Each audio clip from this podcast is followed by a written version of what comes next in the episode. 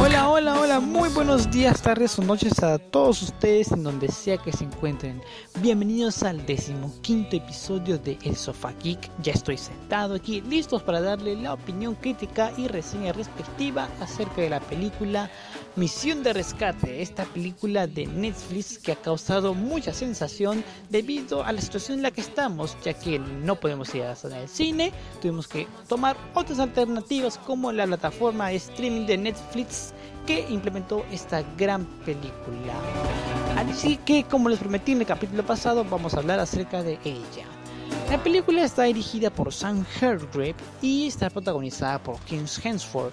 Eh, los productores principales, los creadores de esta idea, eh, son los hermanos Russo, los que dirigieron las dos mejores películas de los Vengadores, las más taquilleras respectivamente, tanto Endgame como Infinity War. Ellos, estos dos productores realizadores, se inspiraron en la novela gráfica Ciudad, escrita por el mismo Joe Russo. La historia nos habla sobre, sobre Tyler Rake, un mercenario. Eh, también la película la pueden eh, buscar en todas las redes sociales como Misión de Rescate o pueden también buscarla como Extraction, Extraction en inglés y Tyler Rake en otros países o como suelo llamarlo yo, las flipantes aventuras de El Martillo. Bueno, em, como les decía, volviendo al centro principal, Tyler Rake, el protagonista, es un mercenario el cual es contratado por el guardes, es, es cual es contratado junto con un grupo de mercenarios por un guardaespaldas de uno de los mafiosos de la India, debido a que al hijo de este mafioso lo secuestró otro rival de los mafiosos de mafiosos de la India. ¿Por qué dirás tú? Bueno, conflictos debe haber. Eh, la, crítica la vamos a dividir en tres partes. Punto número uno, la trama. Punto número dos, los personajes. Y el punto número tres, el aspecto técnico. Normalmente en, el aspecto, en la parte número tres hablo del mensaje, pero ya les diré por qué lo cambié a aspecto técnico. Punto número uno, la trama. La trama es simple, eh, no requiere mucho escrutinio, mucho estudio. Eh, es 90% acción y 10% historia. Es simple, es predecible. Se podría decir que es una película palomitera, dominguera. Esas que tú llegas a tu casa, quieres ver una película que te entretenga, que no tienes que verle tanta la profundidad del asunto y nada más. Um, es una película, como les reitero, no tiene mucha profundidad en la historia y nos recuerda a esos héroes americanos o mercenarios americanos clichés de las películas de acción que tanto nos han bombardeado en la televisión en los años 80 o en los años 90. Punto número 2. Personajes. Los personajes de esta película no son cosa de otro mundo. Yo considero que, que esta película uno de los puntos débiles son los personajes. Por así decirlo, um, el personaje principal tiene una tragedia personal, cuenta con un pasado. Ese pasado es el que no deja, digamos, vivir tranquilo o dormir en paz. Es que su hijo de 6 años falleció a causa de leucemia. Y producto de eso es que creo yo que el personaje de Chris Hemsworth interactúa o tiene cierta empatía con el chico que ha sido secuestrado. Y creo yo, y creo que la mayoría de ustedes también lo tuvieron bien claro al momento de ver la película. El villano de la película no me queda bien claro si es que eres un antagonista, antagonista fuerte, o si solamente es una obstrucción o un obstáculo que ha tenido el protagonista para cumplir su misión. Porque al principio de la película nos muestran a este hombre como un maldito de los malditos. O sea, este huevón hace que uno de sus sirvientes lance un niño del edificio. O sea, hace que se caiga. Está promoviendo la muerte de niños, ¿no? Alerta de los, alerta a los, alerta a los antinaturalistas, esos. Cuidado, ¿eh? Si eres un amante de la vida, no ves esta película. Bueno, diciendo así, eh, este, este malvado, malvado, malvado, malvado malote hace de que uno de los chicos se corte un dedo. Pero antes de que se corte el dedo le dicen de que el chico el hijo del mafioso que está en la cárcel ha sido rescatado por nuestro emblemático James Hemsworth. Así que este hombre malo malote, en vez de decir síganlo y tráiganme al chico con vida porque quiero seguir negociando, quiere que lo maten. O sea, me has armado todo un embrollo, todo un tema con este chico y que quería que lo secuestren y ahora quieres que lo maten. Eso sí no me quedó claro. Eso, el villano, siento que en algunas ocasiones este, peca de ser demasiado cliché. Hay algunas escenas que me parecieron necesarias, que nos muestren lo malo malote que es. Y tanto para que al final este villano, eh, en, bus en aras de la verdad, eh, después de que nuestro valiente protagonista haya hecho una travesía por cuidar al pequeño, termine, digamos, por así decirlo, entre comillas, muerto, porque anunciaron una secuela de esta película. Y para que ah, en, el, en el capítulo final, en los momentos finales, lo mates. O sea, lo mates así sin más. Algo que debieron haber hecho desde el principio de la película, no hecho recién al último.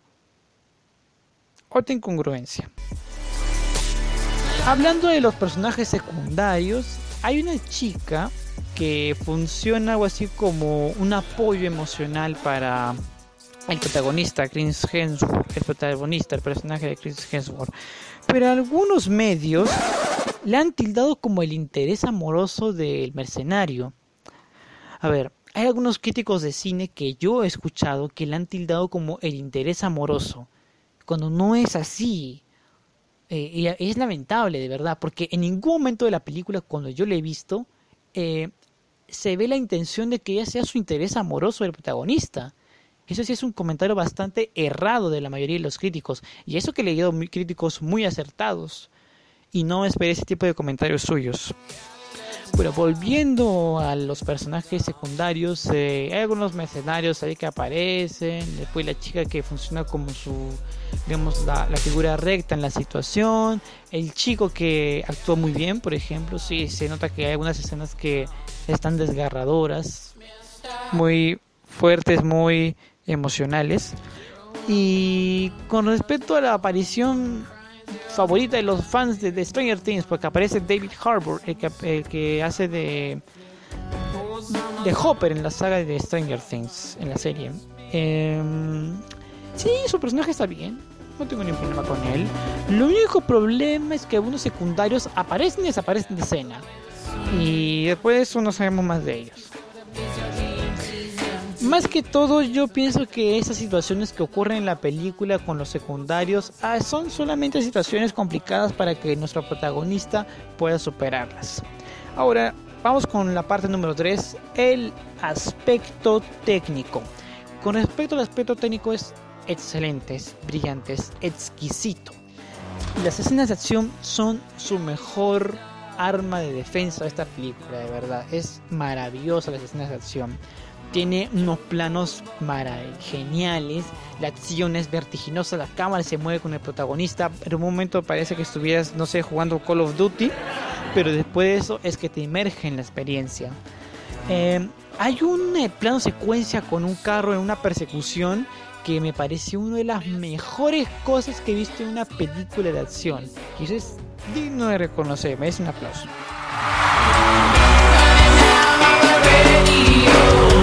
Lograr ese tipo de escenas, ¿ah? Y San Helberg junto con su equipo lo hicieron.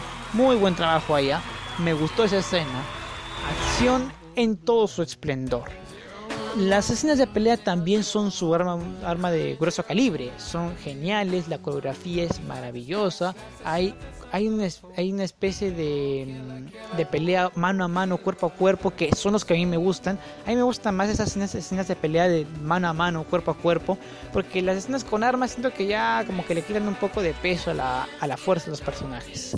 Eh, con respecto al montaje, me parece que es un montaje bastante ágil, no te pierdes mucho de la acción es, es, práctico, es simple, no te, no, te, no te sobresatura de imágenes, trata de ser directo con lo que te quiere mostrar. La coreografía también está muy bien estructurada, está muy bien organizada, es, hay un despliegue de fotografía bastante ingenioso y son precisos en cuanto al color que, que han utilizado. El sepia en la mayoría de las escenas, porque estábamos hablando de un continente, digamos, que abunda el calor y es Araya pues.